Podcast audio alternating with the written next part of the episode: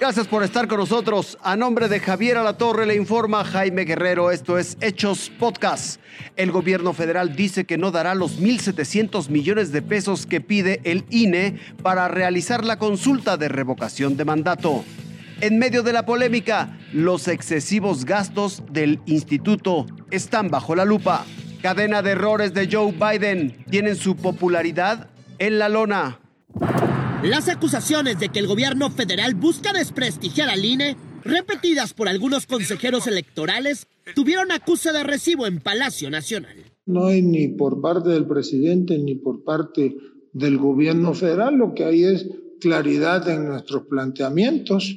Debe de llevarse a cabo la jornada de revocación de mandato. El secretario de Gobernación, Adán Augusto López, consideró que los consejeros se equivocan y reiteró que ni con estas declaraciones se les otorgarán más de 1.700 millones de pesos adicionales para la revocación de mandato. No hay margen eh, en el presupuesto público, está muy acotado.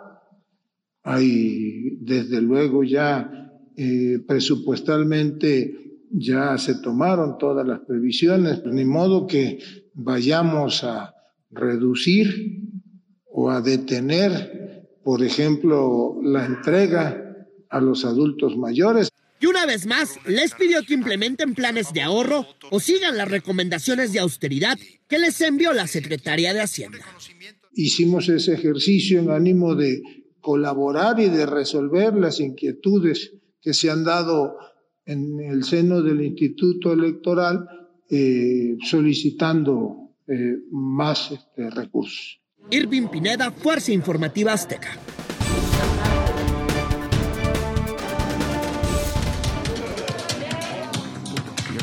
Desde hace semanas la única cantaleta que se oye en el Consejo General del INE es esta. Con una instrucción presidencial, con una publicación en el diario oficial puede instruir a la Secretaría de Hacienda que nos genere las administraciones necesarias, las ampliaciones presupuestales para que ello ocurra. Si realmente se quiere la revocación de mandato, se los digo con mucha franqueza, salidas hay. Con los recursos que ya están destinados a la organización de la revocación de mandato, no nos alcanza ni siquiera para llevar a cabo la integración de las mesas directivas de casilla que se requieren. Íbamos bien hasta que se presentó esta lamentable situación de no aprobarle los recursos necesarios al INE. A ver, saquemos papel y lápiz, porque en el INE hay dinero y mucho. Este 2022 el instituto recibió recursos por 13.914 millones de pesos. Para que se dé una idea, llevemos esta cifra al mundo real. Si dividimos esa cantidad entre los 365 días del año, tenemos que el INE tiene para gastar en números cerrados 38 millones de pesos diarios. de ese tamaño, es la cartera de esos que hoy dicen que no les alcanza. Daniel Sanjeado, Fuerza Informativa Azteca.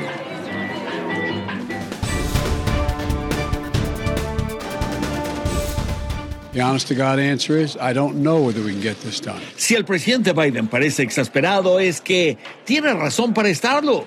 Los golpes le han llegado de todas direcciones. Todo comenzó con la ley de derecho al voto. El presidente vino en persona al Capitolio buscando el apoyo de su partido. Sin embargo, estos dos senadores demócratas se negaron a dárselo, rehusando apoyar cambios a las reglas del Senado que hubiesen facilitado que los demócratas aprueben esas reformas que le prometieron a la gente y a las que los republicanos se oponen. Kirsten Sinema de Arizona es uno de los dos senadores disidentes. Disease of division infecting our country. El otro golpe llegó de la Corte Suprema, que al anular las nuevas reglas del gobierno puso al presidente en ridículo con el país y le hizo más difícil controlar la pandemia. Los jueces le quitaron autoridad a Biden.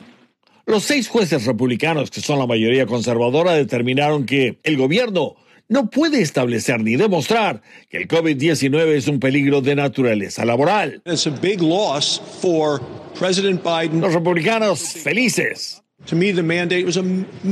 Overreach by the government. Jen Psaki, la secretaria de prensa de la Casa Blanca, se pasó el día respondiendo acerca de las malas noticias. We're going to have to determine what the next steps are. The president's view is we're going to keep pushing for hard things. Por eso el presidente llamó a los dos senadores demócratas para desbloquear la oposición. Su presidencia está en juego y por eso, a pesar de los golpes, prometió seguir peleando por el derecho al voto de la gente. If we missed the first time, we could come back and try it a second time. Washington, Armando Guzmán, Fuerza Informativa Azteca. Gracias por su compañía. Que tenga un espléndido fin de semana.